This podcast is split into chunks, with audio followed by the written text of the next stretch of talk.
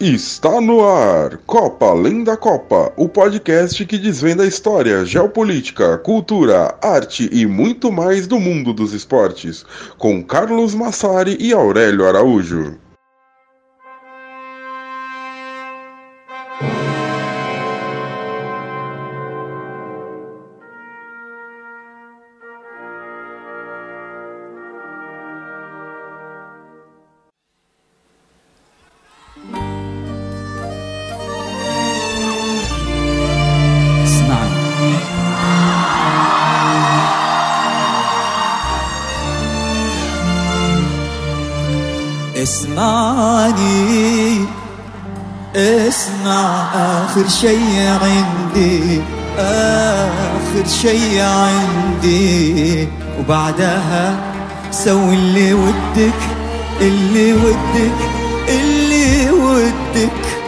لحظة لحظة لا تودع وقبل لا يجرحني حكي Bom dia, boa tarde, boa noite para vocês que nos escutam. Chegamos com mais um episódio de Copa Além da Copa.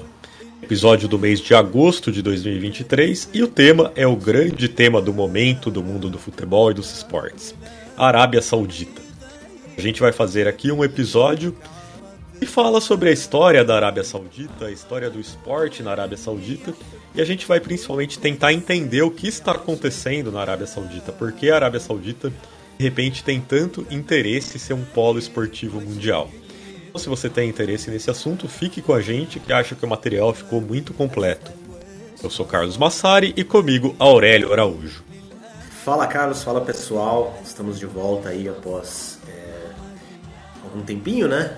A gente falou bastante sobre uh, futebol feminino nos últimos podcasts, tivemos convidados super especiais e agora a gente é, volta a falar sobre futebol, digamos, masculino, mas também vamos falar um pouquinho de futebol feminino na Arábia Saudita, até porque ele é muito incipiente ainda. Uh, e aqueles recadinhos de sempre, né? Estamos no Twitter, arroba Copa Além da Copa, no Instagram também, arroba Copa Além da Copa, e agora uma novidade, estamos no TikTok, Copa Além da Copa também, tudo junto. Mas só de se digitar lá Copa Além da Copa, você já, já acha nosso perfil, estamos, estamos engatinhando ainda nesta rede social de vídeos. É, mas claro que o seu apoio, que já é nosso ouvinte, uh, é muito bem-vindo, até porque, enfim, né, sugestões de melhorias, enfim, solta a corneta lá, a gente aguenta, não tem problema. O Copa Além da Copa é um podcast barra projeto né, de conteúdo nas redes sociais que sobrevive com a ajuda de um financiamento coletivo em apoia.se barra Copa Além da Copa. Uh, então, sua ajuda é realmente muito bem-vinda. Com 5 reais por mês você já consegue nos ajudar. Com 15 você consegue, é, a partir de 15 né, você consegue receber material exclusivo do Copa. Com 30 todo mês, a partir de 30 você consegue começa a concorrer a sorteios, prêmios muito legais que a gente é, sorteia lá, em geral livros bastante ligados às temáticas que a gente aborda aqui. E claro, temos que ressaltar aqui nosso patrocinador, é, o Copa Copa cada dia mais chique. Somos patrocinados agora pela KTO Brasil. Esse episódio é um oferecimento de KTO Brasil. E já que vamos falar de Arábia Saudita, Carlos, é, não adianta muito eu passar aqui as odds do, dos times né, para ganhar o, o Sauditão, porque o campeonato está em andamento. Né? Então, assim, essas odds vão sendo alteradas à medida que os times vão chegando mais perto do título.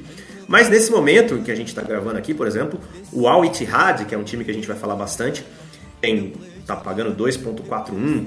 O Al Hilal, que é o novo time do Neymar, é o segundo aqui favorito, tá pagando 3.15.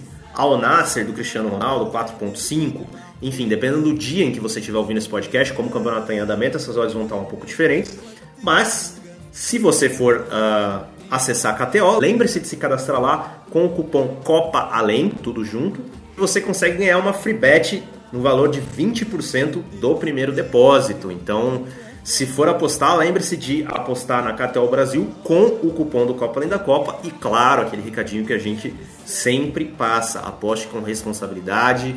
Não, não tente fazer aí das apostas esportivas uma carreira. aposta esportiva é para se divertir, beleza? Então, Não sei se o, se o Carlos é, quer falar mais alguma coisa, mas estamos aí. É isso, Aurélio. Acho que todos os recados foram passados. Só lembrar então da nossa música de abertura antes de entrar na pauta, né? Você deve ter escutado já aí a nossa música que entrou depois da nossa introdução de sempre. E essa música é do Abdul Majid Abdullah, que é um dos mais famosos cantores da Arábia Saudita. E essa versão que abriu nosso programa foi uma gravação ao vivo na cidade de Jeddah em 2023. Essa canção é complicado, né, Aurélio, encontrar exatamente os nomes das canções traduzidos, ou às vezes até no alfabeto latino, porque são canções aí mais no, no alfabeto árabe mesmo. Mas em tradução o nome seria Ouça-me, e é uma canção de amor de um homem pedindo perdão à sua mulher. O Abdul Majid Abdullah é um dos maiores nomes do pop do mundo árabe, entre aspas, né, mundo árabe, porque esse é um termo complexo, como a gente já falou aí em outros episódios e já entrou até para a calçada da fama de Dubai, o que é uma das maiores honrarias para um artista da região.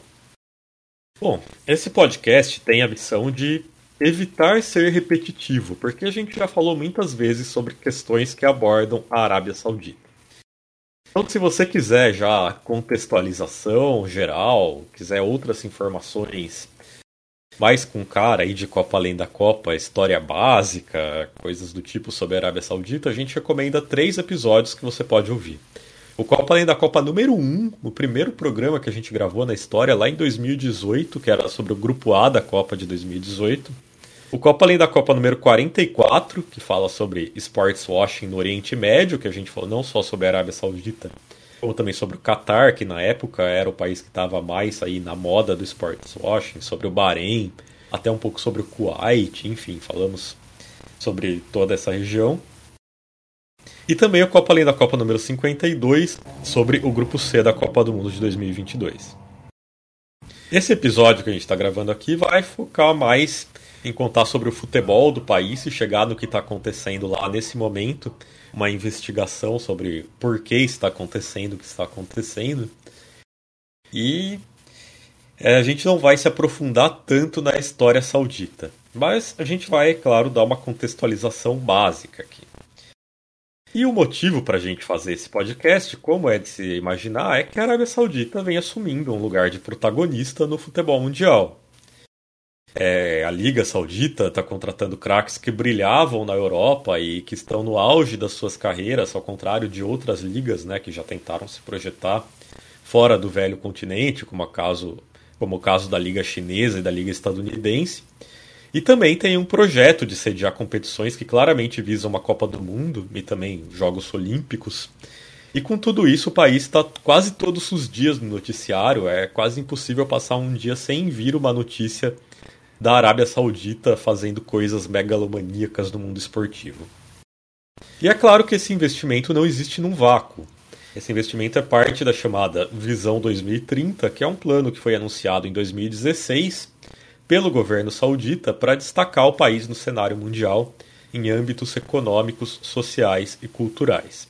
Tudo isso reduzindo a dependência que a nação tem do petróleo, o governo saudita, tão rico, sabe que o petróleo é um recurso finito e por isso é urgente fazer com que o país tenha outras formas de continuar rico e poderoso. Esses dias, inclusive, eu li uma definição que, que eu achei muito boa sobre o que está acontecendo na Arábia Saudita, que a Arábia Saudita faz uma corrida contra o tempo, né? Esses investimentos todos em, em esporte, em outras áreas da Arábia Saudita, são uma corrida contra o tempo para o país se manter relevante depois que o petróleo acabar. É interessante demais você pensar assim. A visão 2030 ela tem três objetivos principais, que são fazer da Arábia Saudita o coração do mundo árabe e islâmico, transformar a Arábia Saudita em uma potência econômica global e fazê-la um centro de conexão entre Europa e Ásia. E para tudo isso é necessário não só uma transformação em recursos econômicos, como também transformar o aspecto social saudita. Aurélio, é, a gente não vai se aprofundar na história saudita nesse episódio, mas a gente precisa fazer uma contextualização para os nossos ouvintes conhecerem o básico né, da história do país. Então vamos passar rapidinho por isso. É, até porque, né, Carlos, eu creio que muita gente vai estar tá ouvindo esse episódio ouvindo Copa Além da Copa pela primeira vez, então a gente também não pode deixar as pessoas totalmente no vácuo, por mais que alguns dos nossos ouvintes já estejam completamente saturados do tema Arábia Saudita, e até por isso a gente procurou dar uma olhada diferente nesse episódio, é, esperamos que vocês gostem. Mas bom, você já citou né, o Copa da Copa número 1, o Copa da Copa número 44, e a contextualização a gente precisa começar ainda no século XVIII, né? Uh, mais precisamente em 1727, quando um homem chamado Muhammad bin Saud se tornou emir de Diyar, um emirado que era no centro da Península Arábica. Anos depois, em 1744, ele se uniu com Muhammad ibn Ab al-Wahhab, um líder religioso que criou uma corrente do islamismo conhecida como Wahhabismo, que é uma interpretação radical, literal né, do, do Corão, extremamente puritana, restritiva do islamismo. Né? Isso, de novo, estamos remontando as origens do Estado Saudita no século XVIII. E a aliança formada entre o Bin Saud, que foi continuada pelos seus descendentes, e essa corrente é, islâmica, o Wahhabismo, fez com que o Emirado de Diriá se expandisse, conquistando até o início do século XIX boa parte do que é o atual território saudita, incluindo Meca, uma cidade islâmica sagrada, em 1803. Houve um período de queda, com o Emirado tendo seu território bastante reduzido em tamanho e influência, e o que a gente hoje conhece como Arábia Saudita só passou a existir mesmo em 1932, ou seja, já depois da queda do Império Otomano, né? É, enfim, muito recente, né? Estamos aí prestes a, a, completar 100 anos de Arábia Saudita. Não, prestes não, né? Daqui a uns 10 anos, mas enfim, considerando o, tempo de um século, estamos prestes, né?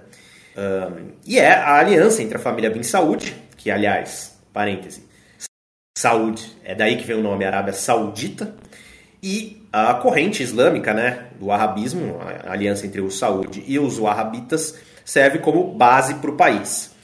Então, até pouco tempo atrás, quando a gente pensava em Arábia Saudita, vinha à mente, sobretudo, a monarquia absolutista, com um rei que comanda o país em todos os seus aspectos, é, ainda é assim, mas o homem que comanda a Arábia Saudita hoje é o príncipe Mohammed bin Salman, é, que na verdade ele não é o rei, né? O filho do rei Salman, ele é o príncipe herdeiro, né? Então é o próximo na linha de sucessão. E a gente tem na Arábia Saudita um país extremamente restrito, com quase nenhum direito para as mulheres, com a polícia da moralidade, com punições violentas para atos considerados imorais, banimento de diversos elementos culturais do mundo ocidental entre outras características que são diretamente ligadas ao wahhabismo. E um pequeno adendo, Carlos, antes da gente seguir em frente, é que a Arábia Saudita começou com, como um Estado cuja importância estava é, somente no seu simbolismo religioso, né, de reunir as duas principais cidades islâmicas, uma a já citada Meca, a outra Medina, e era um país de economia pobre, baseada só nesse turismo, né, então, é, enfim, um país pobre, basicamente, e com cidadãos que eram, na maior parte, nômades. Mas, é, em março de 1938, ou seja, seis anos depois da criação do Estado da Arábia Saudita, foram descobertos os primeiros campos de petróleo no seu território e eles alteraram para sempre sua história, né? transformaram radicalmente a economia, a geografia e a sociedade saudita. Hoje, inclusive, se especula que alguns dos homens mais ricos do planeta estejam na Arábia Saudita, mas é difícil a gente saber ao certo o tamanho das fortunas dessas, dessas pessoas, né? especialmente os grandes empresários ligados à, à família real. É, já que, como a gente disse, se trata de uma monarquia absolutista e aí eles não precisam prestar contas a basicamente ninguém, né? Mas, Carlos, uh, voltando ao líder atual da Arábia Saudita, Mohammed bin Salman, ele é uma pessoa um pouco complicada, né? É, alguns chamariam ele aí de um, de um monarca, mas acho que a gente pode, traduzindo, digamos assim, para termos ocidentais, pode chamar ele de ditador, né? É, o Mohammed bin Salman já cometeu vários atos escabrosos. Vários atos aí de tortura, assassinato, nada que não seja comum pro, pro passado da Arábia Saudita. Mas, é, Sim, ao mesmo tempo ele é visto como um reformista na Arábia Saudita, porque ele é um reformista da parte social. E isso, inclusive, causa revolta na parte mais conservadora da população, que é aquela que se identifica mais com o arabismo. Mas assim, a gente tem que, que fazer o parêntese e analisar as coisas como elas são, porque essas atitudes reformistas do Bin Salman, por exemplo, incentivar elementos culturais que eram lidos antes como atos pecaminosos, como ir ao cinema e admirar as artes e também gradualmente aumentar os direitos das mulheres e incentivar com que elas façam parte da força de trabalho, esses atos do Bin Salman não acontecem por bondade, e sim por necessidade. Voltando à visão 2030, a gente mencionou os três objetivos principais da visão 2030. E ela também menciona três pilares que a Arábia Saudita precisa ter para alcançar os seus objetivos. Esses pilares são uma sociedade vibrante com urbanismo, artes, entretenimento, esporte e alta expectativa de vida. Uma economia diversificada, com alto índice de emprego, mulheres na força de trabalho, fundo de investimento público e recursos independentes do petróleo. E uma nação ambiciosa com alto uso de tecnologia, eficiência governamental, é, instituições sem fins lucrativos e voluntariado. Então você nota que na definição da visão 2030 já havia a ideia da necessidade de que não é possível alcançar essa meta, não é possível alçar a Arábia Saudita ao lugar de uma potência mundial e principalmente tornar a Arábia Saudita independente do petróleo quando você exclui metade da população da vida pública e da força de trabalho. E por isso já se sabia que as restrições às mulheres precisavam ser muito diminuídas. Apesar das transformações sociais que hoje é, incentivam até o desenvolvimento do futebol feminino, do esporte feminino na Arábia Saudita, a gente vai falar sobre isso mais tarde, ainda existe no país, por exemplo, o sistema de guardiões legais, que são homens responsáveis por uma mulher que precisam autorizar diversos atos em sua vida, como se casar ou deixar o país. Em resumo, se você é uma mulher na Arábia Saudita, na maioria dos casos, é, você precisa ter um guardião legal, que pode ser seu pai, seu marido, seu irmão mais velho, aí depende muito de, de quem vai ser, e essa pessoa precisa autorizar basicamente tudo o que você faz. Da mesma forma, essa abertura para as artes e para o entretenimento se liga com o desejo de ser um grande centro cultural, um lugar que o Ocidente e o Oriente convergem. E também é praticamente impossível um país que tinha tantas restrições como a Arábia Saudita tinha alcançar o desejo de ter uma economia diversificada. Né? Você pensar que até 5, 6 anos atrás o cinema era proibido na Arábia Saudita. É, o cinema é uma fonte de entretenimento muito grande, né? é uma fonte de renda muito grande. Não tem como você continuar tendo esse tipo de, de restrição, ainda mais se você quer dialogar tanto com o Ocidente. E claro, Aurélio, a gente falou aqui do lado reformista do Bin Salman, também tem o lado mais é, complicado, aí, violento, escabroso dele, que a gente também tem que se aprofundar um pouquinho. Não tem como não falar, né, cara? Porque assim, se a gente fala das reformas que ele fez, que fez, né? É um fato, a gente não está inventando. A gente é acusado de passar pano para a Arábia Saudita, sendo que a gente já criticou tantas e tantas práticas da Arábia Saudita. Mas enfim, tudo bem, né? Na internet as pessoas sempre pegam a conversa pela metade e querem sentar na janelinha. Então vamos falar. Bom, Salman, que eu falei, né, o atual rei da Arábia Saudita, é o 25º filho do Abdulaziz, que foi o fundador do Estado da Arábia Saudita em 1932. Ele assumiu o trono em 2015, mas ele já tinha uma idade muito avançada, né? tinha 79 anos. E aí o que ele fez foi trazer junto o seu filho, o jovem Mohammed bin Salman, é, que tinha só 30 anos na época, em 2015, hoje tem 37, para ser o seu conselheiro mais próximo e para ser o vice-príncipe herdeiro. Veja, o Mohammed bin Salman não chegou ao poder já como príncipe herdeiro, ele era vice-príncipe herdeiro, tem uma pequena diferença aí. Só que o MBS se destacou, né? Ele foi criando uma força política muito extraordinária de 2015 para cá. Ele é a mente por trás da visão 2030 e o seu destaque como conselheiro, vice-príncipe herdeiro e ministro da Defesa, e aí vale a pena a gente mencionar aqui como ministro da Defesa, ele foi talvez a principalmente aí por trás é, da, da ofensiva saudita na guerra civil do Iêmen, né? comandou uma intervenção militar saudita no Iêmen é, fez com que ele fosse então promovido a príncipe herdeiro e aí fosse o segundo na, na linha de sucessão ao trono. Em 2017, o Mohammed bin Salman, o MBS, né, prendeu no hotel Ritz-Carlton de Riad, um hotel de luxo, é, alguns dos principais políticos, empresários e líderes religiosos do país. A gente não sabe direito até hoje o que aconteceu nessa, nessa prisão forçada ali num hotel de luxo, É, talvez a gente nunca vá saber ao certo, mas uh, há relatos de tortura e pessoas sendo forçadas a jurar lealdade a ele. Uh, basicamente, o que ele fez, né, o que a gente consegue interpretar da ação dele, foi eliminar qualquer potencial é, rival político ali. Não eliminar literalmente, né, as pessoas não foram assassinadas, até porque eram pessoas importantes, mas assim, botar, entre aspas, botar elas no lugar delas, né, basicamente. É, que ninguém o questionasse desde então, porque ele ia avançar nas suas reformas no país. Uh, com mão de ferro, né, o MBS deu início a essas reformas. Um dos casos que acabou ficando mais famosos né, sobre essa atual fase política da Arábia Saudita é o assassinato do jornalista Jamal Khashoggi, que é um jornalista saudita, vivia fora do país, era um crítico do MBS, e foi então assassinado e esquartejado na embaixada da Arábia Saudita na Turquia, o que gerou um grande repúdio na comunidade internacional. Isso ocorreu em 2018, né? E é possível a gente dizer que de lá para cá o MBS é, foi muito criticado no começo, choveram muitas críticas e tudo mais. É, e agora ele já meio que deu a volta por cima, né? Ele já mudou totalmente a visão internacional sobre ele. É, ele se fez mais importante, é uma das figuras mais importantes é, da política mundial.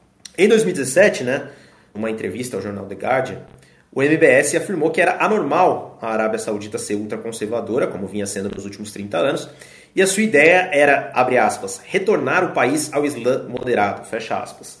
E aí, nosso parêntese, como desde sempre a Arábia Saudita seguiu né, essa corrente wahhabita, é, nunca foi Islã moderado, né? está se tornando agora, mas enfim, foi o que ele disse.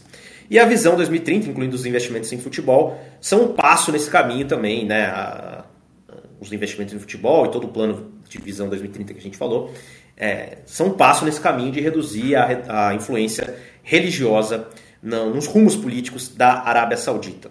Uh, uh, o primeiro local, né, só para a gente dar a introdução aqui à nossa conversa sobre futebol, o primeiro local que, em que se praticou futebol, no que hoje a gente conhece como Oriente Médio, é o Egito, que estava sob é, controle do Império Otomano. Os britânicos invadiram o Egito em 1882 para garantir o controle sobre o canal de Suez, que tinha acabado de ser construído, e já era muito importante na logística comercial do Reino Unido. E aí o Egito então foi convertido num protetorado britânico dentro de território otomano. É, naquele mesmo ano, né, de 1882, já se tem os primeiros registros de prática de futebol no Egito, é, jogados jogado por marinheiros e militares britânicos. Rapidamente, o futebol foi assimilado por escolas egípcias de elite como uma prática de educação física e o futebol era utilizado pelos colonizadores como uma prática para ensinar valores ocidentais, como a disciplina e o respeito pelas autoridades. Bem, Carlos, o que, que a gente pode dizer sobre uh, a história política do futebol, especificamente na Arábia Saudita, já que a gente começou pelo Egito? É, Aurélio, a gente selecionou aqui então uma entrevista ao site The Athletic do professor norueguês, o Henrik Tuastad é um estudioso do Oriente Médio da Universidade de Oslo. Ele explicou que a história do futebol na região é extremamente politizada. O país que a gente conhece como Arábia Saudita, embora tenha raízes no século XVIII, só foi formado de fato em 1932, como a gente acabou de contar. Essa politização do futebol no Oriente Médio tem, no Egito, o seu grande exemplo. Como o Egito é o berço do futebol no Oriente Médio, ele formou pela primeira vez uma seleção nacional em 1920 e participou das Olimpíadas, repetindo a dose em 1924 e 1928. Em 1928, inclusive, chegou às semifinais, o que mostrou que era possível competir com os colonizadores e as potências europeias. Já aí, o futebol dava sinais de que era uma arena de resistência à Europa. Faz uma dica de podcast Copa Além da Copa para vocês é o Copa Além da Copa número 29, que a gente fala sobre futebol e independência no norte da África. E nele a gente fala sobre como os próprios clubes egípcios já refletiam essa politização. Historicamente, as sociedades que deram origem à Arábia Saudita, isso ainda é de acordo com o Tuastad, são rígidas e patriarcais, e quando ele diz patriarcais, ele não está falando só sobre o controle do homem sobre a mulher, mas também do controle dos mais velhos sobre os mais jovens. E a chegada do futebol à região deu aos mais jovens uma cultura própria, uma coisa que não era então compartilhada pelos mais velhos e que, portanto, não estava sob controle dos mais velhos.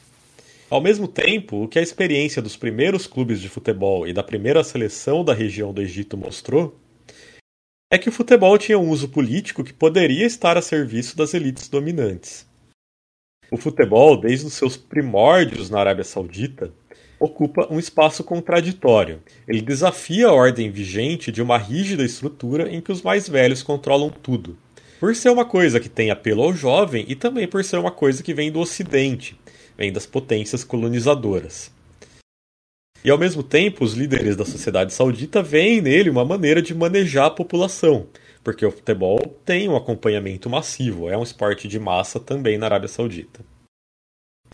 Então, na Arábia Saudita, em específico, essa é uma questão contraditória. O país é uma monarquia absolutista, na qual a religião tem um poder inexorável.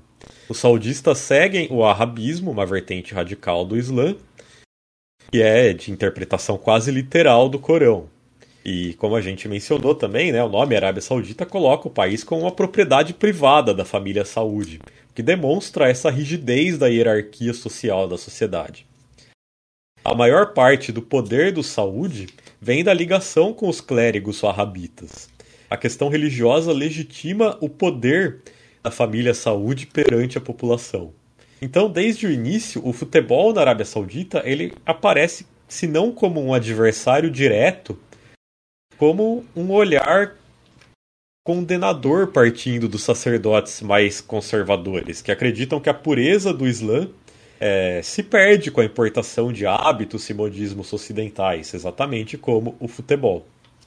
Então, o, o Tuastad considera que o que o Mohammed bin Salman vem fazendo é uma revolução. Seria uma revolução. Uma reforma radical pelos parâmetros anteriores do país, justamente para evitar uma revolução nos anos vindouros. Algumas práticas chamam a atenção. Até 2021, era obrigatório que o comércio fechasse cinco vezes por dia durante o momento das orações. Sob o Mohammed bin Salman, essa prática foi tornada opcional. A polícia religiosa, que vigiava o cumprimento dos costumes, teve seus poderes drasticamente reduzidos em 2016. O Tostad disse que antes do Mohammed bin Salman e da Visão 2030, a juventude saudita tinha que viajar para se divertir. E eles gastavam bilhões anualmente em férias, entretenimento em Dubai e na Europa. E ter muçulmanos ocidentais na Arábia Saudita agora é um sinal de mudança de maré. A Arábia Saudita agora é para onde viajam os muçulmanos ocidentais quando eles querem se divertir. Essa é a transformação da Arábia Saudita, que é uma transformação que é, desafia né, a religião e desafia a história toda do país, as bases do país. Mas é uma transformação, provavelmente para ficar. Bom, Aurélio, vamos falar um pouquinho então sobre a história do esporte na Arábia Saudita. É, o, o que o MBS está fazendo basicamente é o que as pessoas às vezes falam, né? Dar os anéis para manter os dedos, né? Bom, mas a gente vai falar disso mais para frente também. O esporte na, na Arábia Saudita, é, muito antes de existir a Arábia Saudita, né, no Golfo Pérsico, ou no Golfo Árabe, dependendo do ponto de vista, é, sempre existiu, né, ou pelo menos sempre existiu a competição. Uh, desde o século VII, sempre foi muito tradicional, por exemplo, a competição de corrida de camelos. Assim como a corrida de cavalos né, tem seus primeiros registros na Grécia Antiga, é, a corrida de cavalos chegou na Babilônia, na Síria, na Arábia, no Egito. Mas os camelos, como passaram a fazer parte cada vez maior do cotidiano dos povos que habitavam a Península Arábica, é... passou-se então a fazer corridas de camelos também, né? não apenas corridas de cavalos. É... as corridas de, de, de, de camelos é... surgiram então como uma, uma, um entretenimento, uma competição alternativa às, de cavalos, e é, faziam parte de festivais tradicionais, celebrações que reuniam muitas pessoas, né? E claro, ainda hoje você tem, obviamente, a gente sabe né, que a criação de cavalos na, na, na Península Arábica ainda é muito tradicional por lá. Mas sobre as corridas de camelos, uma curiosidade, né, que os dromedários, que são mais leves e mais rápidos, é, são eles que fazem a corrida, na verdade, não são os camelos. Né? Em geral, quando a gente pensa em camelos, a gente está condicionado a pensar no camelo de duas corcovas, né? conhecido como camelo bactriano. Esse camelo bactriano ele não é uh, propriamente da Arábia, né? Ele tem origem na Ásia Central, inclusive a Bactria, da onde vem o nome Bactriano, é uma região histórica hoje correspondente ao Afeganistão, né? Uh, mas o dromedário, sim, o dromedário é nativo da Península Arábica. E o século VII também é o século do surgimento do Islã, que é a última da, das três grandes religiões abraâmicas. Então a gente pode dizer que, de certa forma, a corrida de camelos caminhou e até se desenvolveu junto com a religião islâmica, e por isso uh, né, não, não, nunca houve grande resistência, né, nunca houve problemas com relação a elas. E, se a gente for bem sincero, na verdade, só nas últimas décadas do século XX é que a corrida de camelo se tornou realmente competitiva, profissional, né? Você, você começou a ter gente trabalhando de fato com isso. Antes era mais um, um passatempo, né? Então a gente pode dizer que, apesar de ser um esporte tradicional lá, é muito diferente do futebol. Porque o futebol é uma criação de cristãos ocidentais em um contexto completamente diferente. E muitos ulamas, né, que são os clérigos islâmicos, condenavam, e alguns ainda condenam a prática do futebol. E entre os ulamas wahhabitas, alguns até admitem a prática esportiva, mas só de esportes que eles consideram islâmicos que, que esportes seriam esses? Né? As próprias corridas de cavalos ou de camelos e o arco e flecha. O futebol, modismo totalmente ocidental. Bem, é, o Islã tem os chamados cinco pilares, né, que são os atos obrigatórios para praticar a fé nessa religião. São eles a Shahada, que é a declaração de fé, a Salah, que são as orações diárias, o Zakat, que é a caridade, o Saum, que é o jejum no mês do Ramadã, e o Hajj, que é a peregrinação a Meca.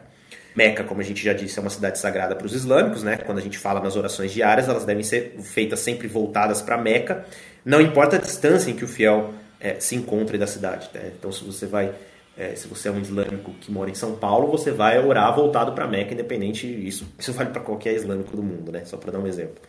A, a importância de Meca é que ela é a cidade natal do profeta Maomé, fundador do Islã. É, o centro espiritual mais sagrado em Meca, que a gente sempre vê fotos, né, quando a gente é, ver matéria jornalística sobre Meca, enfim. É a Kaaba, que é uma estrutura cúbica é, localizada na grande mesquita de Meca. Acredita-se que a Kaaba foi construída pelo profeta Ibrahim, que é Abraão, né, versão árabe do nome Abraão, também considerado o pai do cristianismo e também do judaísmo. E é a Kaaba é considerada a casa de Deus pelos muçulmanos. Ela é o ponto de orientação para a oração diária dos muçulmanos em todo o mundo. E antes da Kaaba, nos primórdios do Islã, para você ter uma ideia, né, as orações diárias eram feitas voltadas para Jerusalém. Então depois passaram a ser voltadas para Meca. E Meca também é a cidade em que Maomé teria recebido as primeiras revelações do Corão, segundo a crença islâmica. E aí, por todo esse contexto, é que todo muçulmano adulto e fisicamente capaz é incentivado a realizar o Hajj, peregrinação para Meca, pelo menos uma vez na, na vida, se tiver meios para fazê-lo. Bem, por que, que a gente fez esse parêntese agora para falar de religião? Claro, porque é por Meca né, que vai chegar o futebol na Arábia Saudita, né, Carlos? É, porque por mais fechada que a Arábia Saudita possa ser, e ela tem sido historicamente, ela tem um ponto de contato muito forte com a cultura exterior, porque é o país guardião das duas cidades sagradas do Islã, né, Meca e Medina. E no caso de Meca, isso tem uma importância crucial. Em 1926, até onde se sabe, há o registro, né, o primeiro registro de um jogo de futebol na Arábia Saudita, no que hoje é a Arábia Saudita, justamente em Meca. Veja que naquele ano ainda nem existia a Arábia Saudita. Os Saúde tinham acabado de se apoderar da cidade e demoliram muitos de seus prédios históricos, com o governo acreditando que eles poderiam representar cultos a outros deuses que não o deus islâmico. Alá é deus em árabe. Caso vocês estranho a gente falar o Deus islâmico. E ainda assim, o Hajj continuava acontecendo, com cada vez mais estrangeiros chegando à cidade para cumprir suas obrigações históricas. Mesmo com a interpretação radical do Islã ou arabita, foi permitido que peregrinos jogassem futebol em Meca. Normalmente se atribui a chegada do futebol a Meca a peregrinos do Egito, Sudão, Indonésia e Malásia. Para muitos, porém, o verdadeiro berço do futebol na Arábia Saudita é a cidade portuária de Jeddah. Também é uma cidade de grande influência estrangeira, porque é uma cidade portuária, então recebia navios do mundo inteiro pelo Mar Vermelho. E Jeddah estava no lugar certo para ser a casa do primeiro clube de futebol do país, o Al Ittihad. O Al Ittihad foi fundado em 26 de dezembro de 1927 por um grupo de entusiastas do novo esporte que, aos poucos, chegava à Arábia Saudita. Como ele precede a criação da própria Arábia Saudita em cinco anos, é considerada a instituição esportiva mais antiga do país, o que se reflete hoje no seu distintivo que tem um número 1. O nome Al-Ittihad significa a união em árabe, que representa o espírito de unificar a cidade para ter um clube esportivo próprio que pudesse competir com os times dos marinheiros estrangeiros que passavam pela região. A princípio, o Al-Ittihad fazia parte de um clube poliesportivo, o Hijazi Sports Club, que deixa claro né, esse nome, a influência estrangeira. Mas a sua fundação aconteceu oficialmente em 1927 porque foi o momento que os seus integrantes decidiram que o Hijazi era muito fechado à participação das pessoas mais pobres e que eles, apesar de provenientes da elite, queriam que o clube fosse aberto a todos. Então, o Al Ittihad é considerado hoje o clube do povo saudita e reúne grande torcida da classe trabalhadora. E eles também são ligados ao clã Hausawi, um povo de pele escura e raízes africanas, e por isso, jogadores africanos são tradicionais representantes desse clube. Então, agora, continuando a parte musical do episódio, a gente vai ouvir um canto da torcida do Al Ittihad, que é Tala al-Badru Alaina, ou Glórias ao Profeta Maomé uma canção religiosa, né? Na verdade, um poema tradicional cantado ao profeta Maomé quando ele chegou em Medina vindo de Meca. Mas isso é bom porque também assim a gente percebe como religião, política e futebol são completamente misturados na Arábia Saudita.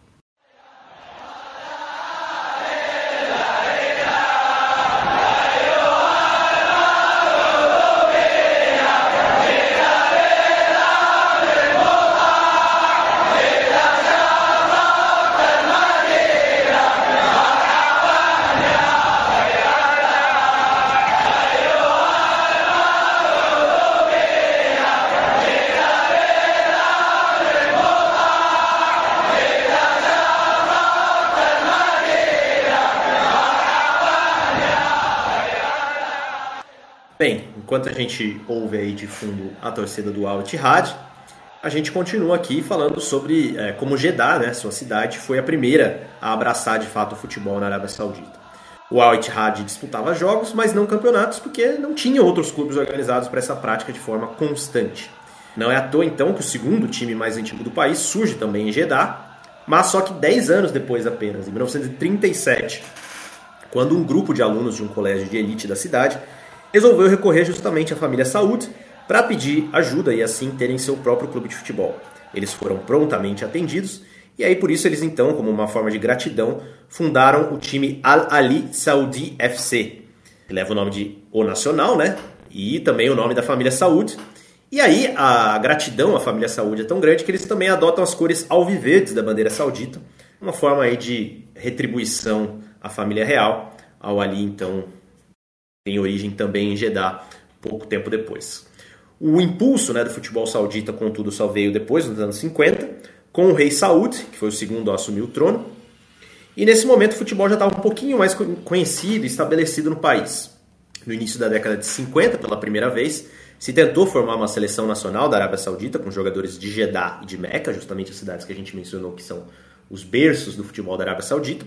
E Meca, um clube de futebol organizado, tinha surgido em 1946, o Al-Weda. E, aliás, né, assim, uma polêmica que a gente achou durante essa pesquisa aqui para fazer a, a, pauta né, para o programa de hoje. Um historiador saudita, né, o Muhammad Ghazali Yamani, que é, aliás, é historiador do Al-Weda, ele causou um pouco de controvérsia, mostrando evidências de que o Al-Weda seria, na verdade, o primeiro clube de futebol do país, fundado em 1916. Mas a gente não tem muito assunto sobre o assunto, então a gente não vai poder se aprofundar muito nisso, né? É, fica registrado então a disputa com o Al Ittihad pelo posto de decano do futebol saudita. É, o Al Ittihad leva isso tão a sério que bota o número 1 um, né, na sua, no seu símbolo. Então, enfim, é, é uma questão com o Al-Ueda. E as cores do Al-Ueda são vermelho e branco, em homenagem à bandeira da Indonésia. É um clube que está ligado à comunidade muçulmana do leste asiático, que como a gente mencionou, né, o Carlos já falou, foi uma das comunidades que é atribuída aí com a, com a glória de ter trazido o futebol para a Arábia Saudita. De qualquer forma, é, Meca e Jeddah foram as cidades pioneiras e, por isso, em 1951, quando se tentou formar a primeira seleção saudita, foram reunidos jogadores das duas cidades. Em Jeddah, um time representando os sauditas disputou uma partida com uma equipe de diplomatas egípcios, então em 1951. O futebol já estava se espalhando pelo país, já tinha chegado também à capital, Riad, é, quando surgiu o Al-Shabaab, em 1947. E 10 anos mais tarde, uma dissidência do Al-Shabaab deu origem ao Al-Hilal, né? O Al-Hilal é um, é um nome que faz referência à lua crescente, que é um símbolo do Islã. E tanto o Al-Shabaab quanto o Al-Hilal, como a gente falou, né, são sediados em Riad, capital da Arábia Saudita. Só que o Al-Hilal, desde o início, gozou de muito prestígio e influência junto à família real. Então ele ficou conhecido como Clube dos Príncipes. Então vocês veem aí que esse é o time atual aí do, do Neymar, né? Acaba sendo a, a contratação do Al-Hilal que mais chama a atenção. Mas o Al-Hilal foi, foi bastante falado recentemente no futebol brasileiro, né? Eliminou o Flamengo no Mundial de Clubes, né? Enfim, Uh, e foi o príncipe Abdullah bin Faisal al Saud, sobrinho do rei Saud, né, que estava no poder nessa época, quem finalmente comandou a fundação de uma federação de futebol no país em 1956. É, vale lembrar que em 56 né, você tem um movimento em andamento ali em que vários países africanos, asiáticos estão conquistando suas independências e o esporte era um meio para a afirmação dessas novas identidades nacionais. É, de novo, o podcast que o Carlos já recomendou, né, daqui do Copa sobre uh, a independência e futebol no norte da África é um bom exemplo disso. E como o Abdullah bin Faisal Al Saud fundou basicamente a, a Federação de Futebol é, Saudita e ele era sobrinho do rei, vale a gente de novo ressaltar o papel que os mais jovens têm historicamente de dar impulso ao futebol saudita, né? Até a formação da Federação de Futebol, os jogos disputados pelo embrião de seleção, de seleção saudita não são considerados oficiais. Então a estreia oficial da seleção saudita ocorreu em janeiro de 1957. Foi um empate em 1 a 1 com o Líbano em Beirute. Era um jogo oficial válido pelos Jogos Pan-Árabes. A formação da federação também levou à criação de ligas semiprofissionais regionalizadas pelo país, cujos campeões se classificavam para disputar a Copa do Rei, cuja primeira edição ocorreu em 1957. O Alueda de Meca, que a gente já citou, foi o primeiro campeão da Copa do Rei. São essas competições regionais que motivam o surgimento de uma série de clubes, entre eles o Al Nassr, que é o time do Cristiano Ronaldo, que, aliás, graças ao nosso amigo aí, Ilan Simões, descobri que significa o Vitória, né? Então, Ilan, que é um grande torcedor do Vitória, né? grande rubro-negro baiano aí, é, nos alertou, então, que o Al Nassr né, é uma espécie de vitória árabe. Bem, Carlos, mais para frente, nos anos 70, a gente tem outras, outros marcos importantes da história do futebol saudita, né? Sim, Aurélio. E já que você falou de Cristiano Ronaldo, é, a KTO também oferece né, as, as, odds para quem será o artilheiro do Sauditão. Então, se você quer, acredita que o Cristiano Ronaldo vai ficar aí com esse, esse louro, né, o Cristiano Ronaldo paga 1,90 para ser artilheiro do Sauditão. Segundo lugar, Karim Benzema com 3,25, apesar das notícias aí que ele não está se dando bem, né, com o time dele.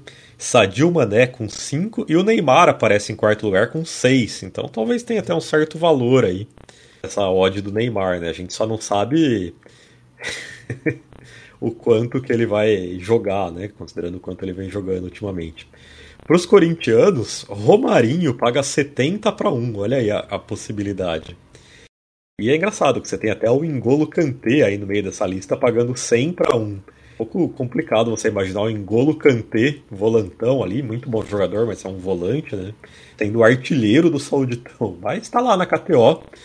É, o Aurélio já disse, use o cupom Copa Além para ganhar 20% do valor do seu primeiro depósito em uma free bet e apostar em quem você acha que vai ser o artilheiro do Sauditão. Bom, retomando aqui então, mais adiante, então, na década de 70, a Federação Nacional passou a ser presidida pelo príncipe Faisal bin Fad Al Saud.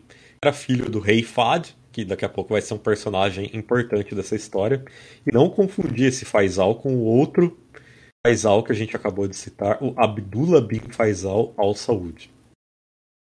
O príncipe Faisal bin Fad Al Saud foi quem trouxe a profissionalização do futebol para o país, formando a Liga Saudita que hoje a gente conhece. Um fato que chama a atenção é que após a primeira liga, vencida pelo Al Nasser em 1975, a temporada seguinte não teve campeonato pela imensa comoção causada pelo assassinato do rei Faisal, o terceiro rei da história saudita.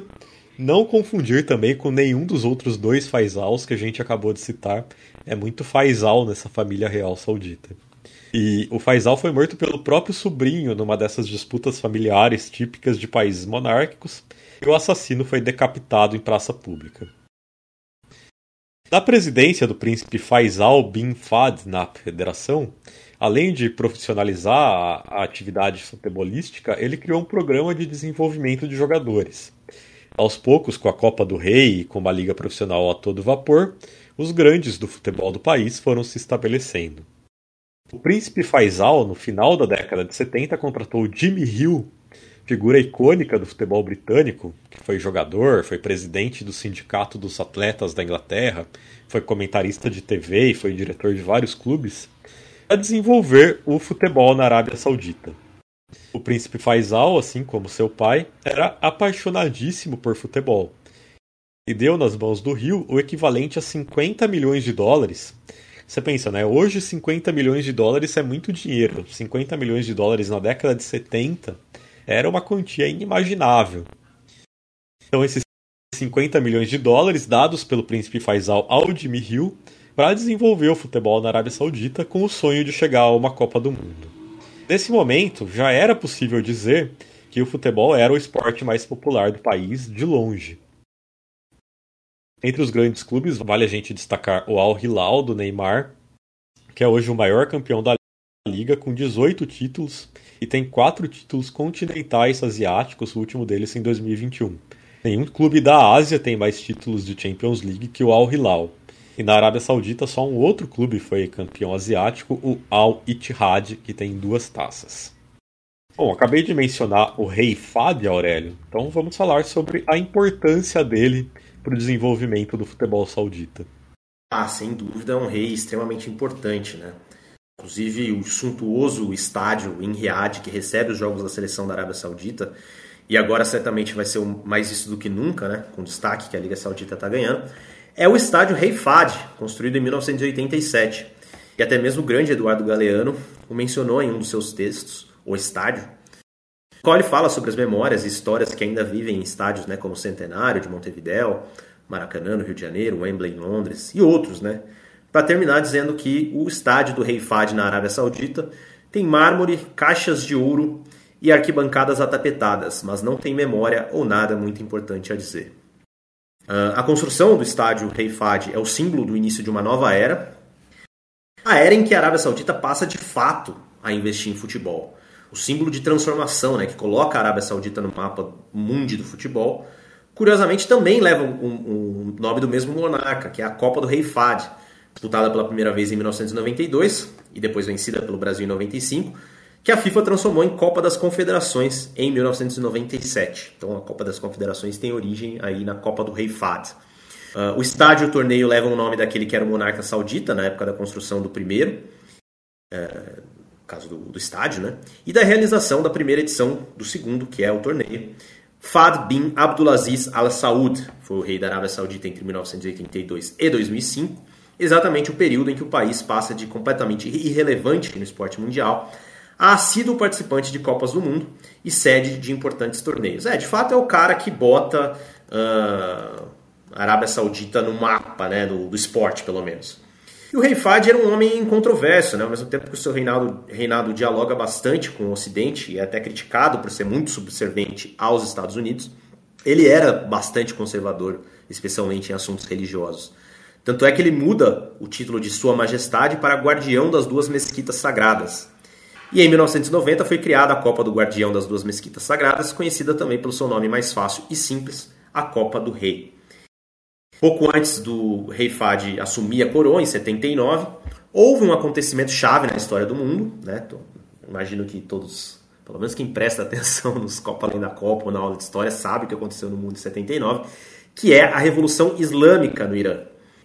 E aí o Fad, né, já, quando já se, tinha se tornado rei, com medo de que algo similar acontecesse na Arábia Saudita, despejou rios de dinheiro para auxiliar a luta de Saddam Hussein e do Iraque contra o Irã, que vale lembrar, tinha também, é, a princípio, o apoio dos Estados Unidos. Né? O Saddam Hussein tinha um apoio dos Estados Unidos para combater o Irã. E assim a proximidade entre sauditas e estadunidenses, e consequentemente o Ocidente como um todo, aumentou bastante. Enquanto essa proximidade acontecia nas relações internacionais, o FAD aumentava as restrições às mulheres, isso é importante a gente falar, incentivava o ensino religioso e punia severamente qualquer pessoa que demonstrasse inclinação reformista.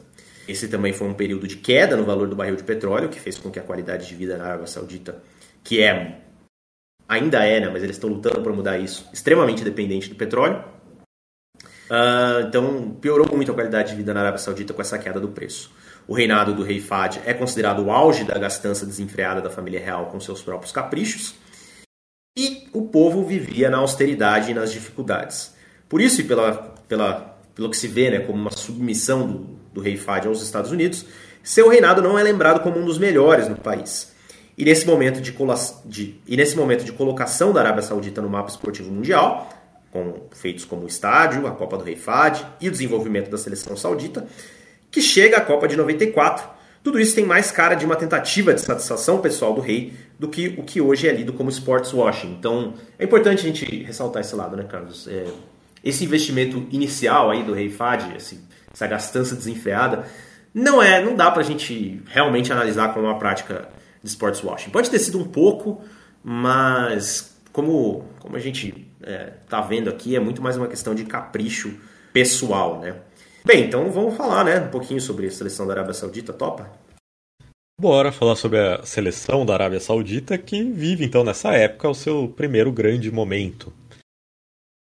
É, Para que a gente tenha uma ideia, a primeira edição da Copa da Ásia foi disputada em 1956. Teve sede em Hong Kong e foram quatro seleções que jogaram essa competição: a Coreia do Sul, que seria campeã, Hong Kong, o país sede, Israel, que hoje nem faz mais parte da Federação Asiática, e Vietnã do Sul, que nem existe mais, né? Foi juntado e tudo virou só um Vietnã. Os países árabes começaram a disputá-la na década de 70. O Iraque e o Kuwait foram os primeiros que jogaram a, a Copa da Ásia, isso na edição de 72. Depois, o Iêmen do Sul jogou em 76 Síria, Emirados Árabes e Catar fizeram suas estreias na edição de 1980. Então foi só em 1984, depois que vários outros países árabes já tinham feito suas estreias na Copa da Ásia e já no reinado do rei Fad, que a Arábia Saudita pela primeira vez disputou a sua primeira edição da competição continental de seleções. Aquela seleção saudita que chegou à sua primeira edição de Copa da Ásia já mostrava que tinha potencial de ir longe tinha se classificado para os Jogos Olímpicos de Los Angeles, fazendo a primeira aparição do país no cenário internacional do futebol.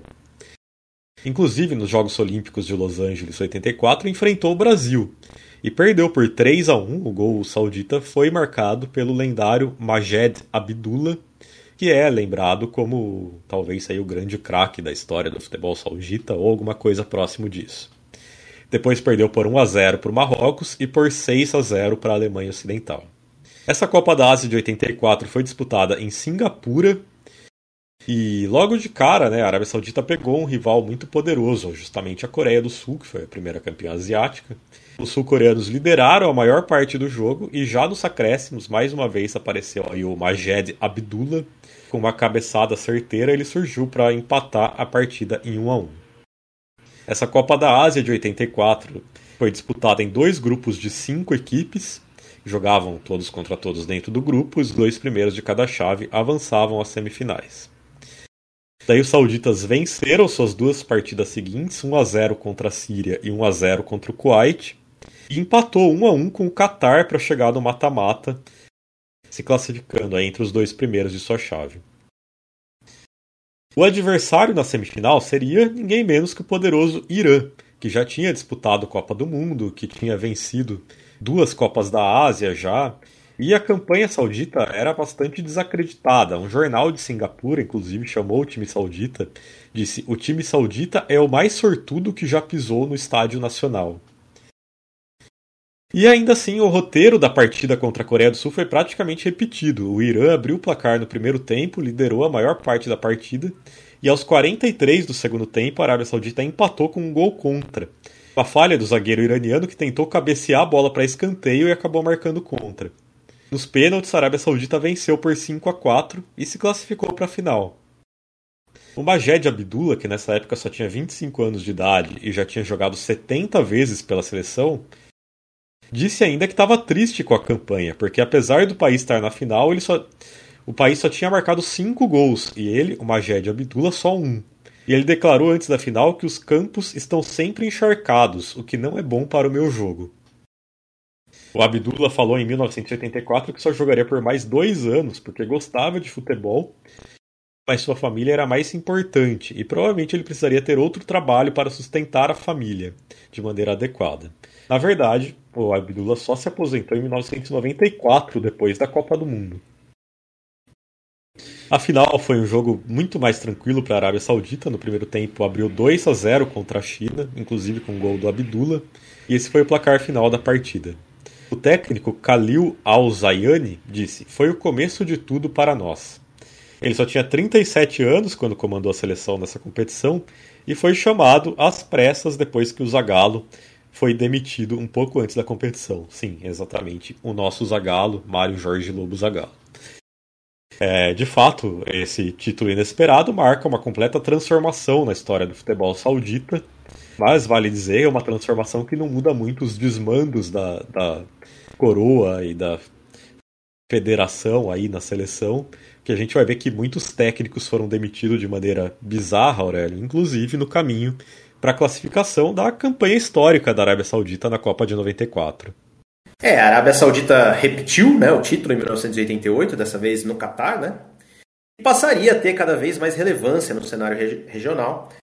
Mas faltava uma projeção mundial que finalmente viria com a classificação para a Copa do Mundo de 94, que era o sonho do príncipe Faisal e do rei Fahd. O investimento de 50 milhões ainda não tinha dado resultado, mesmo com dois títulos de Copa da Ásia, então não foi na década de 80 né, que a Arábia Saudita chegou na sua sonhada Copa do Mundo.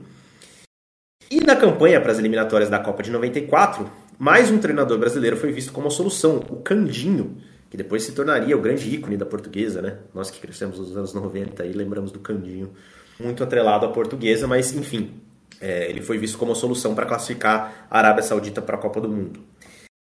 Uh, com grandes expectativas, o hexagonal decisivo, que daria duas vagas na Copa, começou com a Arábia Saudita empatando com o Japão vencendo a Coreia do Norte por 2 a 1 de maneira pouco convincente, e empatando com a Coreia do Sul.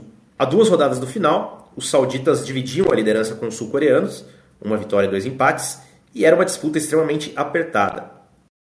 A quarta partida foi contra o Iraque, e os iraquianos abriram o placar logo no início da partida, com os sauditas empatando no final do primeiro tempo. Esse placar de 1 a 1 mantinha a Arábia Saudita bem posicionada para a classificação, mas o futebol ainda não convencia. É, no meio do jogo, o Candinho tomaria a bizarra decisão de substituir o goleiro Mohamed Al-Deaya, que depois se tornaria recordista de gols sofridos em Copas do Mundo. Mas quando o Candinho substituiu ele, sem que ele tivesse falhado no gol ou tivesse lesionado, é, no dia seguinte o Candinho pediu demissão, né? E aparentemente a substituição tinha sido forçada por um dos príncipes que mandavam na federação. Então veja que era uma coisa um pouco exótica ainda. Não era não era muito profissional. Não que hoje seja totalmente profissional, né? Mas já está bem mais profissional a questão do futebol na Arábia Saudita. Uh, o técnico da seleção, da seleção sub-16, o Mohamed Al-Krashi, uh, foi o cara que comandou a Arábia Saudita na partida decisiva, que era contra o Irã, e o time finalmente floresceu, vencendo por 4 a 2 e convencendo. E aí finalmente se tornava né, realidade o sonho dos sauditas jogarem uma Copa do Mundo. Isso ocorreu em 1994 como eu falei, né, Carlos? era, era uma. A gente que ainda era muito criança nessa época, obviamente, mas a gente era visto como uma coisa muito exótica, né? A Arábia Saudita. Não era um, tava longe de ser uma potência do futebol asiático e tal, né? E, e aí, para a preparação para o Mundial, os sauditas, na verdade, nem ligaram mais para o Mohamed Al-Crash e contrataram outro treinador, né? Aurélio, contrataram o neerlandês Léo Ben Hacker. Só que o Léo Ben Hacker também só durou 20 dias do cargo. A federação demitiu treinador alegando que a equipe não estava se adaptando às suas táticas. Em 20 dias, né? É, a Arábia Saudita estava brincando aí de ciranda de técnicos antes da Copa do Mundo. E foi aí que chegou o argentino Jorge Solari, que seria responsável pela grande campanha no Mundial. Era dificílimo colocar fé naquela seleção da Arábia Saudita antes da Copa. É, nesse ciclo de quatro anos foram seis treinadores, né, os brasileiros Paulo Massa, Nelsinho Rosa e Candinho, três deles. E a federação queria que os treinadores seguissem os seus caprichos e esses mandos e desmandos da coroa na seleção eram claros. a cobertura no mundo todo do Mundial pouco sabia sobre o futebol saudita. Havia ali relatos de que os atletas tinham ganhado mansões, carros de luxo, camelos pela classificação.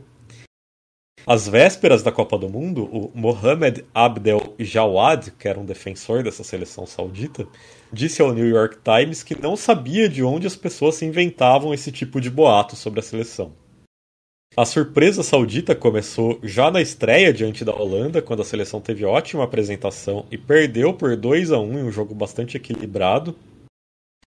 Em seguida veio uma vitória por 2 a 1 sobre o Marrocos, que deixou a seleção com chance de classificação para as oitavas de final, a depender do resultado da partida contra a Bélgica na última rodada.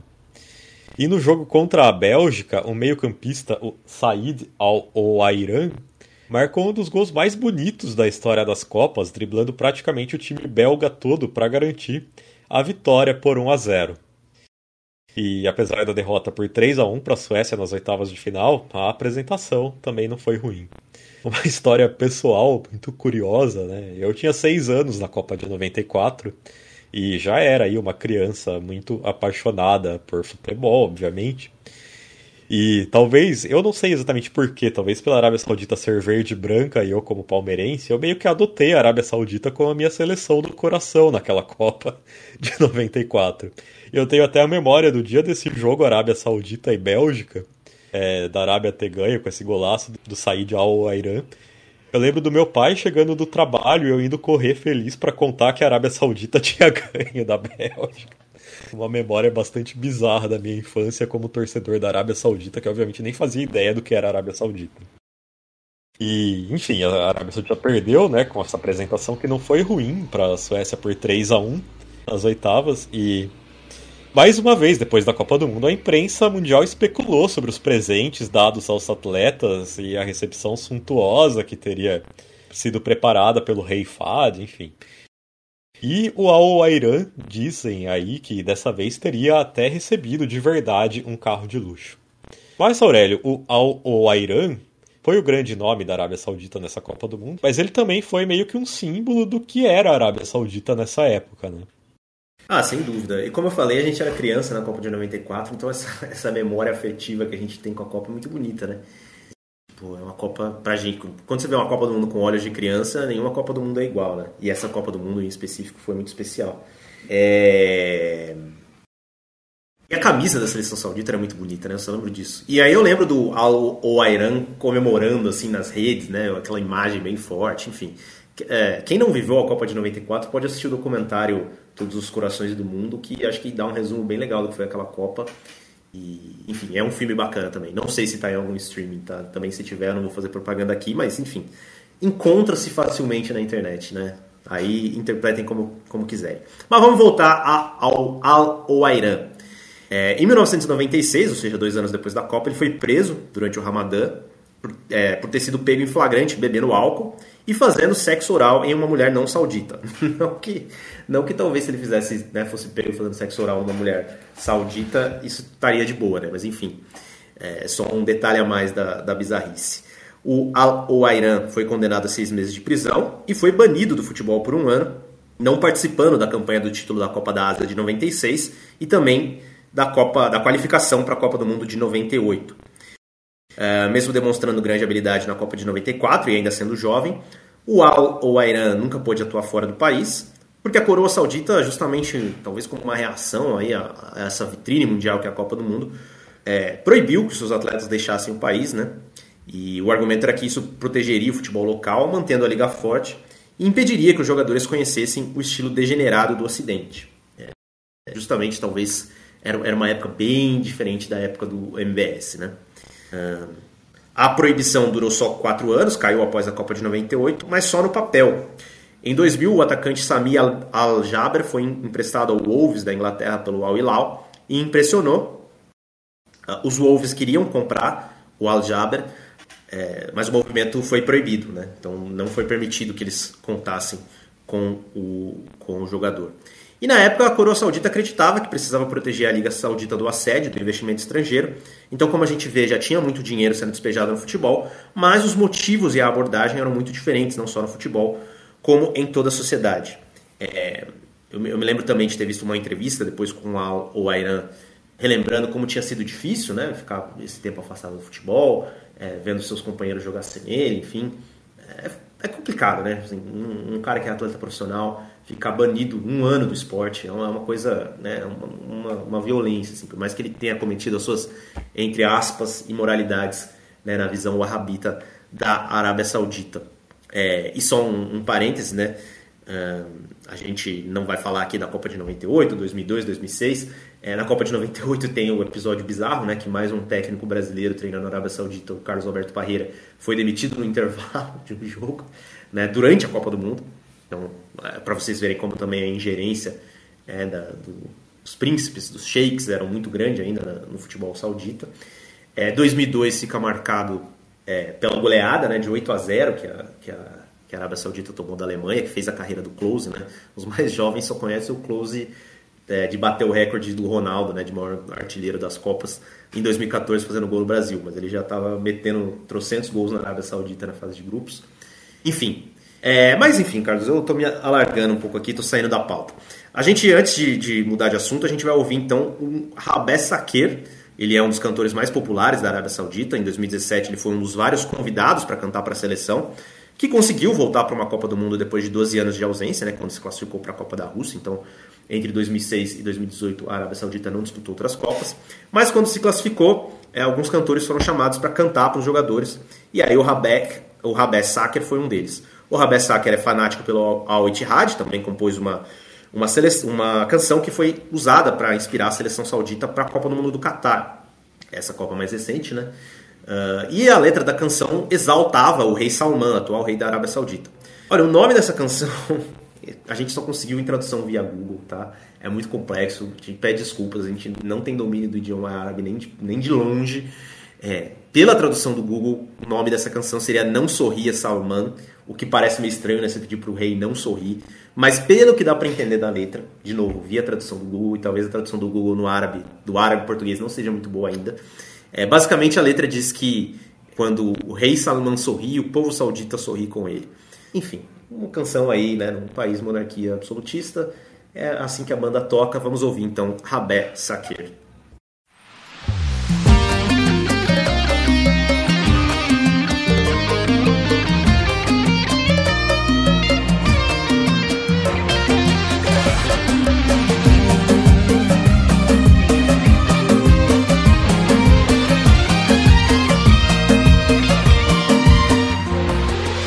Sakir. سيدي مثل المراية لابتسم سلمان كل الشعب مثله يبتسم.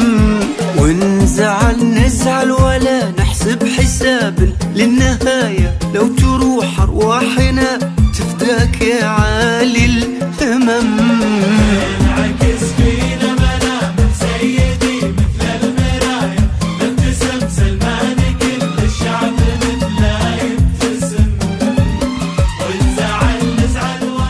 Enquanto o Rabé Saker segue cantando sua música aí ao fundo, vamos falar mais sobre os esportes em geral na Arábia Saudita e sobre os devaneios do, do MBS, né, do Mohammed bin Salman. Desde que a Visão 2030 começou a ser aplicada, o plano saudita de investimento pesado em esportes foi crescendo gradualmente até chegar ao ponto de hoje, no qual o país rivaliza com as grandes ligas europeias por craques do mundo inteiro através da estatização dos clubes e também a Arábia Saudita trabalha ativamente para sediar a Copa do Mundo de 2034. Né? Existia aí a especulação de 2030, mas aparentemente houve a desistência dessa candidatura, até onde sabemos.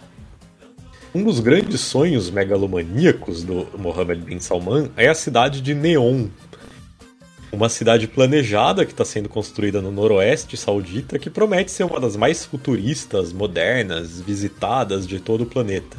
Com um parque industrial flutuante, com um centro financeiro, diversos resorts, com o Sobossa atuando em praticamente todo o setor de serviços e toda a energia baseada né, em, em energia renovável. Inicialmente, essa cidade seria entregue em 2020, mas a previsão passou para 2025 e atualmente estima-se que ela só ficará pronta em 2039. é, digamos que é mais coerente, né? Você imaginar uma cidade dessa em 2020 ou 2025, realmente era muita loucura do MBS. Mas parte da cidade de Neon vai precisar ficar pronta antes disso. Porque a Arábia Saudita, que é um país de temperaturas altíssimas no meio do deserto, a gente acabou de ver ali a Copa do, do Qatar tendo que ser realizada em dezembro, inclusive justamente por causa das temperaturas altíssimas. É, a Arábia Saudita vai sediar, vejam vocês, os Jogos Asiáticos de Inverno de 2029. E a sede esperada é justamente Neon, onde um complexo artificial com pistas de esqui, montanhas artificiais e muita neve artificial vai ser construído. O Comitê Olímpico Asiático foi duramente criticado por ter dado à Arábia Saudita o direito de sediar esses jogos, uma vez que a construção da estrutura necessária terá um impacto ambiental incalculável. Os asiáticos de inverno parece até anedótico, mas é um símbolo do quão longe a Arábia Saudita pretende ir com a sua ideia de se tornar uma potência global a partir dos esportes. E se a gente fala muito sobre futebol, não podemos nos esquecer que diversas modalidades estão recebendo um caminhão de dinheiro saudita. O boxe, por exemplo, é, recebeu um investimento de 250 milhões de dólares. A ideia é sediar grandes lutas do circuito mundial em mega eventos. E mostrando que muitos dos pudores foram abandonados pelo Mohammed bin Salman, os sauditas também estão buscando se posicionar como centro do boxe feminino mundial e sediando algumas grandes lutas. E claro, também estão tentando desenvolver as suas próprias boxeadoras. Na Fórmula 1, a Aramco, que é a petroleira saudita, é a principal patrocinadora da Aston Martin, enquanto a, a McLaren assinou uma parceria para colaborar com o desenvolvimento da cidade de Neon e mais tarde obter frutos da cidade. Já existe uma corrida no país, né, um, um grande prêmio aí do circuito anual da Fórmula 1, que é em Jeddah, cidade que recebe muitos eventos esportivos.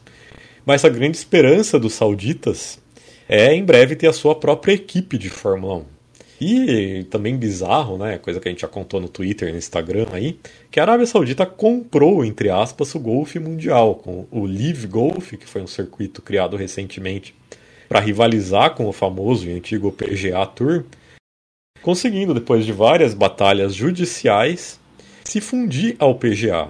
Então, depois de dividir os jogadores devido aos valores obscenos que oferecia em seus torneios, a coroa saudita agora é praticamente dona de todo o circuito mundial de golfe. E o, o grande exemplo, talvez, dessa transformação social da Arábia Saudita, com o reformismo do MBS, Aurélio, é o tratamento dado às mulheres. Inclusive, é, a, a coroa saudita quer ver a Arábia Saudita numa Copa do Mundo feminina em breve. Exatamente, Carlos. É, a gente mencionou né, no início do programa que não tinha como a Arábia Saudita, entre aspas, se modernizar sem absorver as mulheres na força de trabalho. E aí as mulheres, é, claro, começam a aparecer no esporte também. Uh, aliás, se eu não me engano, em 2012, nas Olimpíadas de Londres, foi a primeira vez que mulheres atletas sauditas participaram dos Jogos Olímpicos, né? eram só eram só duas, mas enfim, era um sinal, e aí isso foi acelerado sobre o MBS. O MBS é, acabou com a proibição de mulheres frequentarem estádios na Arábia Saudita em 2018. É, isso é importante a gente falar, porque em 2015 ficou famoso né, internacionalmente um caso de uma mulher que foi presa ao tentar entrar num estádio da Arábia Saudita disfarçada de homem. É, e acabando com essa proibição que estava em vigor no país, o MBS, sem querer, talvez, jogou mais pressão no Irã, que é um, é um rival regional bastante importante é, da Arábia Saudita, porque o Irã acabou sendo o último, único, né, o último país do mundo a legalizar mulheres em seus estados. Na verdade, o Irã ainda não, não permite, o que é um absurdo, né? Uh, e, inclusive, isso parece mais distante de acontecer do que nos estádios sauditas. É, a gente viu o que aconteceu ano passado com as revoltas a partir da morte da Massa Amini, né? Então, nesse sentido, a Arábia Saudita ainda pode dizer para o Irã, olha, nós somos muito mais modernos que vocês, e talvez o que a MBS esteja fazendo é, previna algo que a gente pode ver acontecendo no Irã, que é uma revolução, uma nova revolução, enfim, sei lá, algo do tipo. Enfim, sem especulação. As mulheres também passaram a poder jogar futebol na Arábia Saudita em 2019, é, quando a federação criou seu departamento feminino e criou também, já criou de cara um campeonato feminino com duas divisões e a prática de futebol entre meninas nas escolas passou a, ser liberada em 2019. Em fevereiro de 2022, pela primeira vez entrou em campo uma seleção feminina saudita, vencendo a seleção, claro que uma seleção modesta, né, para ter como primeiro resultado uma vitória. É, as mulheres acabaram de começar a jogar futebol na Arábia Saudita, mas enfim, estrearam com vitória por 2 a 0 contra a modesta seleção de Seychelles. E a meta, como o Carlos falou, é que a seleção se classifique para a Copa do Mundo num prazo de 10 anos. Esse ano a gente teve a Copa do Mundo Feminina, e aliás foi muito legal com uma Copa do Mundo Feminina ampliada, com 32 seleções. É, os jogos foram equilibrados, né? não teve assim grandes goleadas, teve uma ou outra seleção é, como destaque negativo, mas no caso de Zâmbia, a gente sabe que tinha muita coisa extra-campo acontecendo. Enfim, então não dá para descartar totalmente que a Arábia Saudita cumpra essa meta de chegar a uma Copa do Mundo Feminina em 10 anos. E os investimentos de países islâmicos no futebol feminino puderam ser vistos na seleção de Marrocos, nessa Copa do Mundo recente, e eles ganharam um novo fôlego na última década, em especial depois que a FIFA liberou o uso do hijab, né, o véu islâmico, em campo. E para a Arábia Saudita isso coincide com o período de expansão dos direitos das mulheres.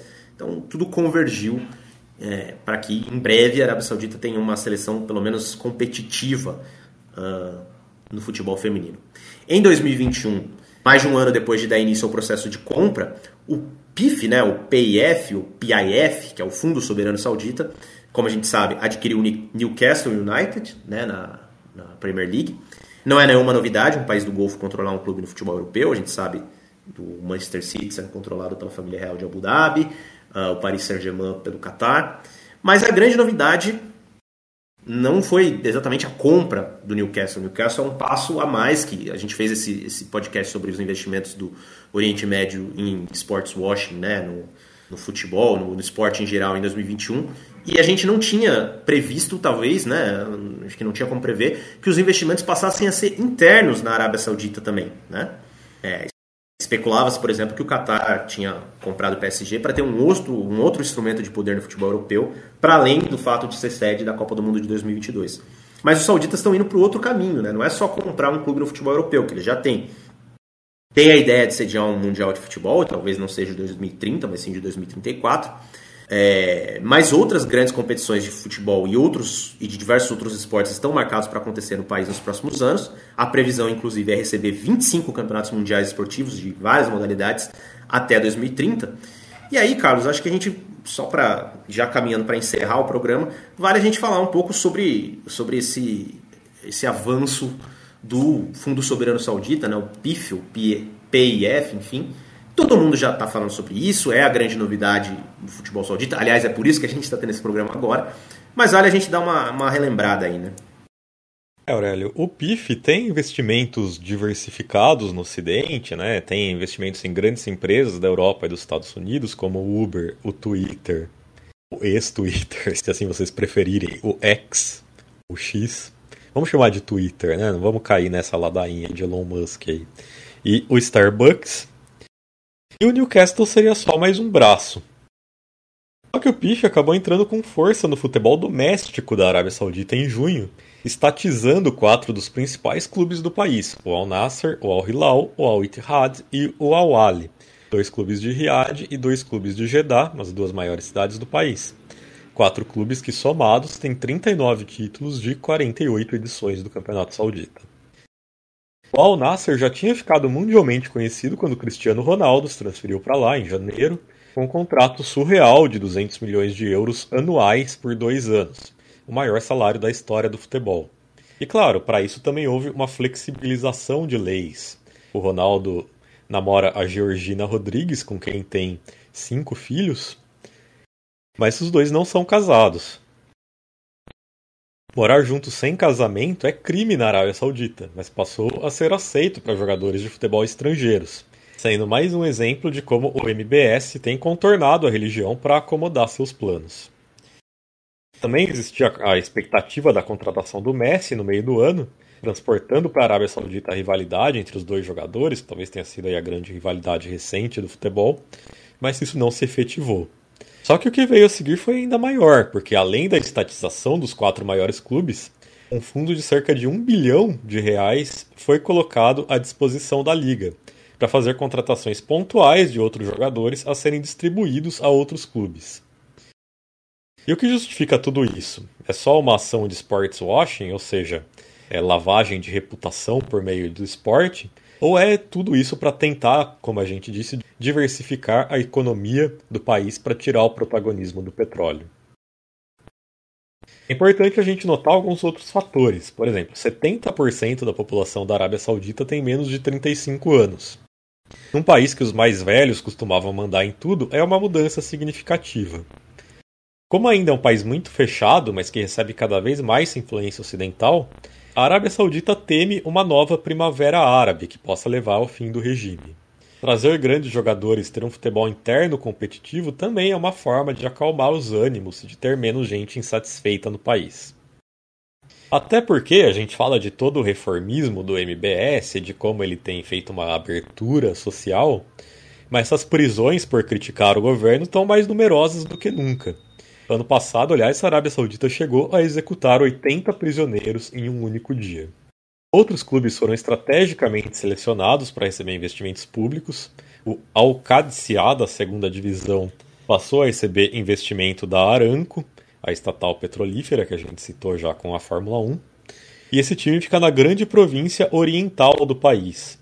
E o Al-Ula, da terceira divisão, passou a ser propriedade de uma comissão da família real sendo um clube do oeste do país. Por fim, o Al-Diriyah, também da segunda divisão, passou a ser propriedade da Autoridade de Desenvolvimento de Diriyah. Caso você não lembre lá do começo do programa, Diriyah é a região de origem do arabismo, mencionada no começo do programa. Quase todo o país, de alguma forma, foi contemplado pelo governo nessa questão futebolística. E uma outra questão, já menor, mas também importante, envolve a saúde pública. 60% da população saudita está acima do peso ou é obesa. Incentivar a prática esportiva seria uma forma de reduzir esses índices. Yasser Al-Mizerhal, presidente da Federação Saudita, já disse que quer ampliar o número de jogadores de futebol federados de 21 mil para mais de 200 mil. Ou seja, veja o salto de pessoas praticando esporte. Chegamos ao fim deste episódio de Copa Além da Copa. A gente acha aqui que passou por todos os assuntos mais relevantes sobre a Arábia Saudita, nesse grande especial sobre o país. Então eu queria só lembrar vocês, siga a gente no Twitter, arroba Copa Além da Copa, siga a gente no Instagram, arroba Copa Além da Copa, siga a gente no TikTok, Copa Além da Copa, também estamos lá produzindo conteúdo. E se você gosta do nosso trabalho, se você quer ajudar a gente a crescer cada vez mais, assine a nossa campanha de financiamento coletivo, apoia.se barra Copa Além da Copa. 5 reais por mês você já nos ajuda, com 15 reais por mês você recebe um texto exclusivo todos os meses, e com 30 você participa aí já de sorteios mensais de brindes. Vale a pena, você colabora com o nosso trabalho e tem aí benefícios. É isso, muito obrigado, até a próxima. Passo a bola aqui para o Aurélio se despedir e apresentar a nossa música de encerramento. É, Carlos, acho que deu para dar um panorama geral. Eu espero muito que é, a gente não precise fazer outros programas sobre a Arábia Saudita, sei lá, por pelo menos um ano, mas vai saber, né? Vai que surge alguma outra novidade aí que a gente não está prevendo agora. O fato é que, é, assine embaixo de todos os recados que você já passou, é, lembrando que esse podcast é um oferecimento da Catel Brasil, uma vez mais, e a gente encerra o programa com uma música que é cantada por uma mulher saudita, mas a letra é em inglês. É, estamos falando da cantora Tantan, T-A-M, né? Uh, ela é nascida em Riad, se destacou desde cedo por suas habilidades vocais e se mudou para Los Angeles com 13 anos. Essa música que a gente vai ouvir se chama Gender Game, ou Jogo do Gênero, e se tornou um ícone para o feminismo saudita, porque sim, existem mulheres feministas na Arábia Saudita, muitas delas inclusive estão na cadeia nesse exato momento, presas pela MBS, tá? Só um parêntese. Uh, a letra de Gender Game fala aí sobre a sua própria trajetória, né, no caso a trajetória da Tantan, que teve de deixar o país para poder seguir uma carreira de cantora pop. Uh, você tem outras cantoras famosas na Arábia Saudita, mas talvez não desafiando tantos é, preceitos da sociedade saudita como a Tantan. E os versos dessa música da Tantan dizem, abre aspas, o que mais machuca é que se ela fosse um menino, estaria tudo bem. Mas quando se é uma garota, você realmente cruza a linha. Fecha aspas. É uma canção pop que simboliza bem esse atual momento da Arábia Saudita, né, entre a modernização, ocidentalização e os tradicionais costumes religiosos e conservadores. Fechamos então com Tantan Gender Game. This is not a game to me. This is not a uh-huh, uh-huh. This is not a game to me. This is not a. Uh huh. They said he was a danger. He